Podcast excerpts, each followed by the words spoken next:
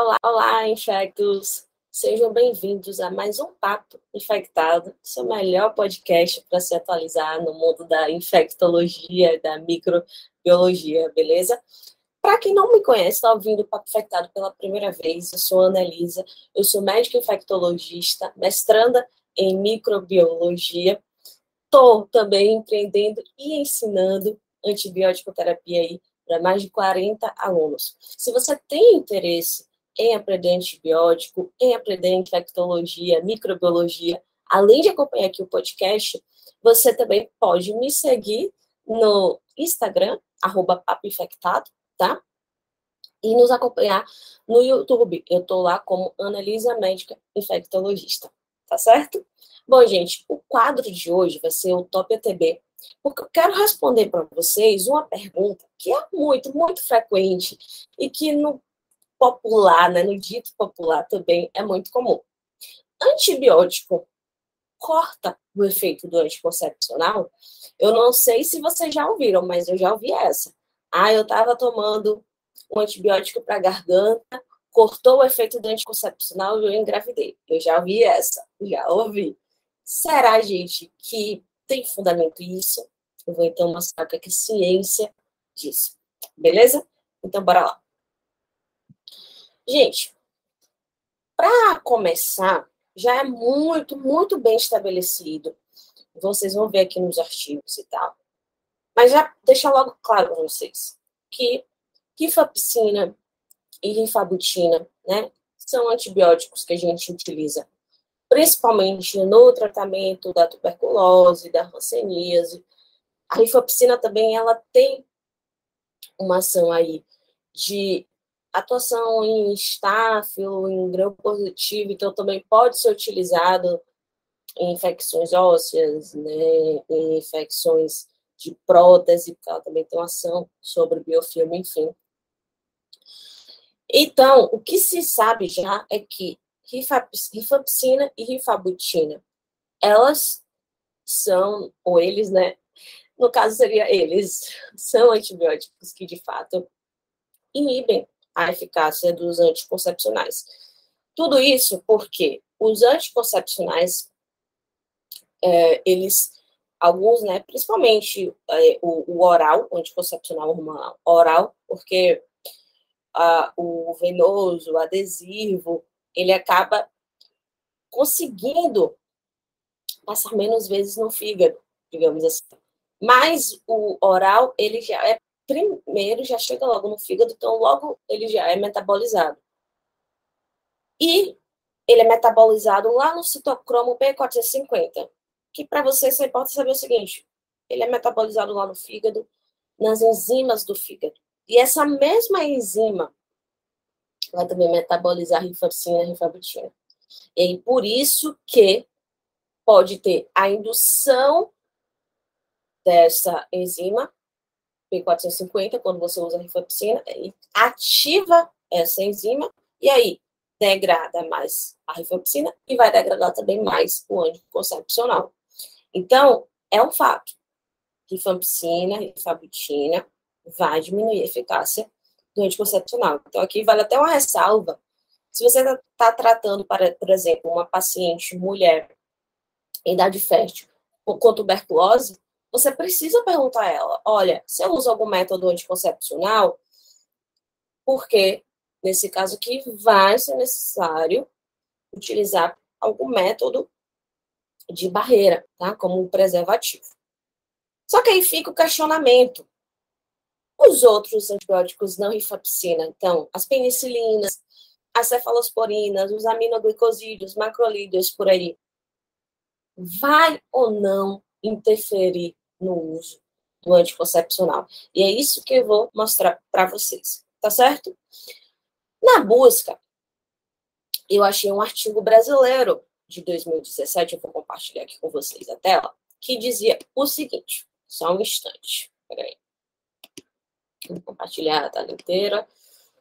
Fica tranquilo quem estiver só me ouvindo, não tem problema, que eu sempre estou falando tudo. Então, se está me assistindo no YouTube, massa. Se está me ouvindo no Spotify, em outro local de escuta de podcast. Massa, não tem problema, porque tudo vocês vão ouvir.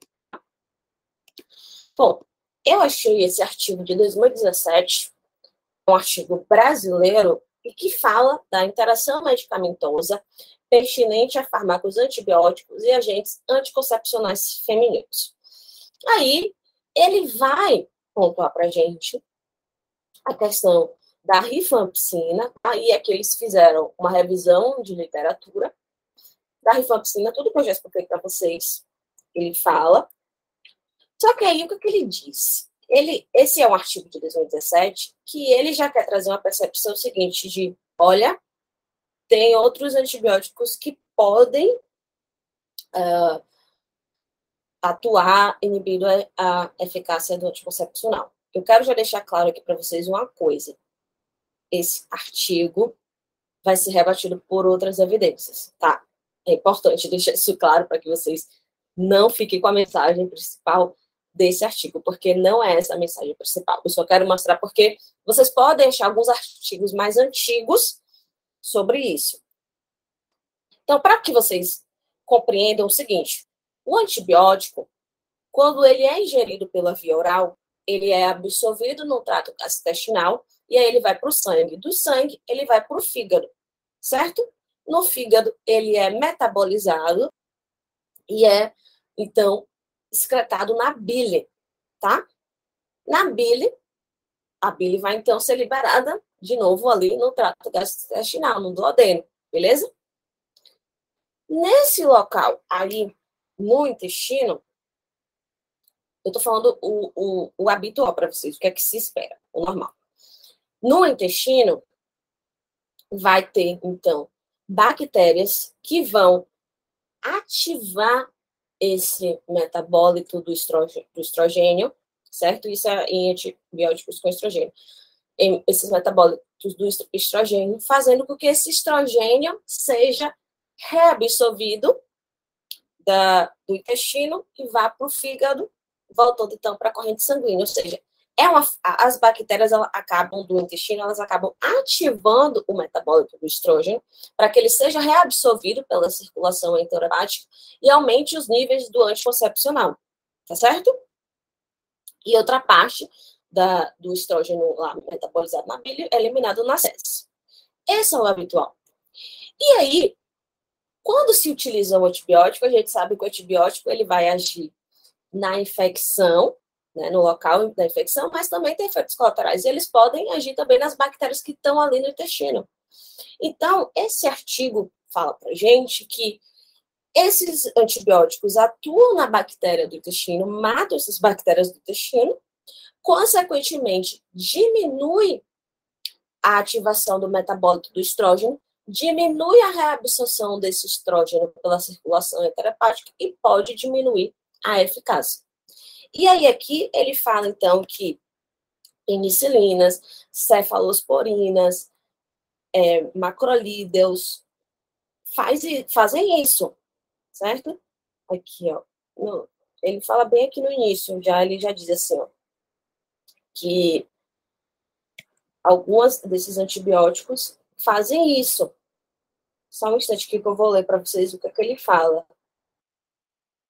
Aí é que ele fala que a amoxicilina, azitromicina, eritromicina, ampicilina, penicilina, tetraciclina e metronidazol podem interagir porque vão fazer todo esse mecanismo das bactérias.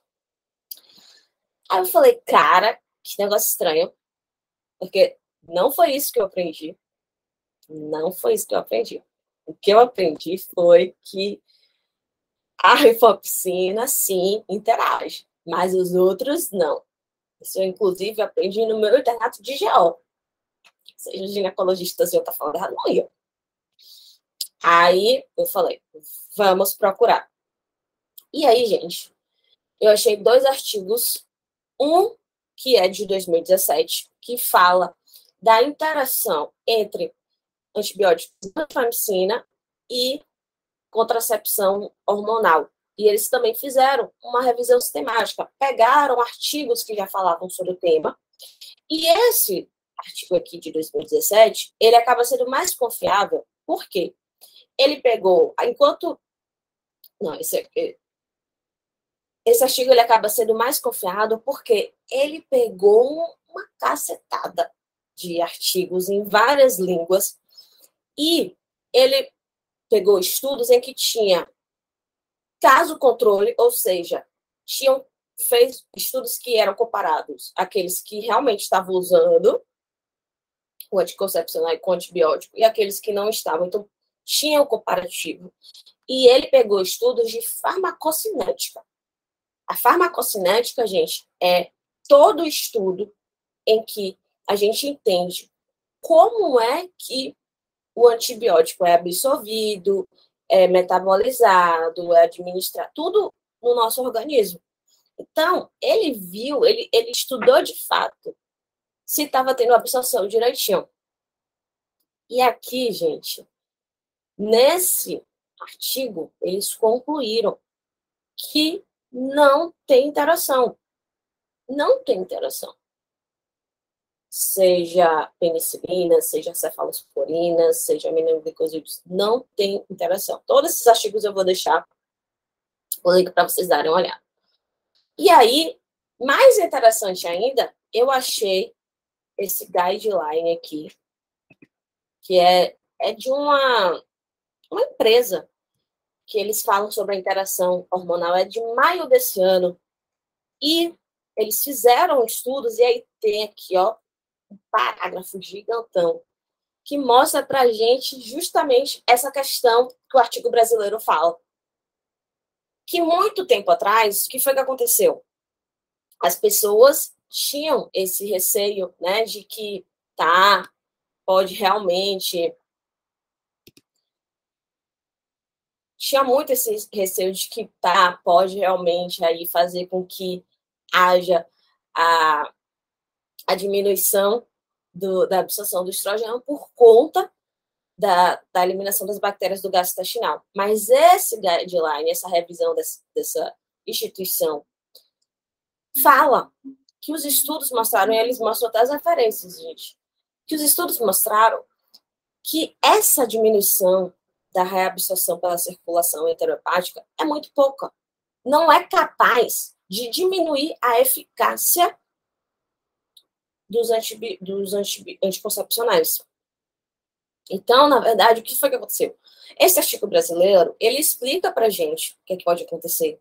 Mas os outros mostram para gente que na prática, né, esse artigo brasileiro ele traz a teoria, mas os outros mostram na prática. Nós fizemos estudos com pessoas e vimos que, apesar de sim, o antibiótico matar as bactérias lá do trato intestinal, diminuir a absorção enteropática do estrogênio, ok, mas não diminui a eficácia.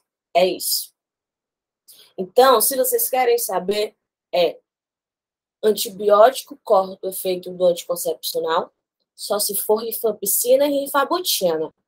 Se não for, não corta, tá? Isso é muito, muito importante, porque você vai ver na sua prática clínica que gente fala isso. Ah, eu engravidei porque cortou o antibiótico. Depende. Se for rifampicina e rifabutina, beleza, pode ter sido mesmo. E é por isso que a gente tem que estar tá atento para oferecer outro método contraceptivo, mas os outros não, tá? Então as evidências científicas deixam isso bem claro, porque os estudos, inclusive os estudos de farmacocinética para ver essa absorção no organismo mostram que não. Tá certo? Então, eu estou respondendo uma dúvida que é muito comum. Não só para galera leiga, mas também para profissionais de saúde beleza?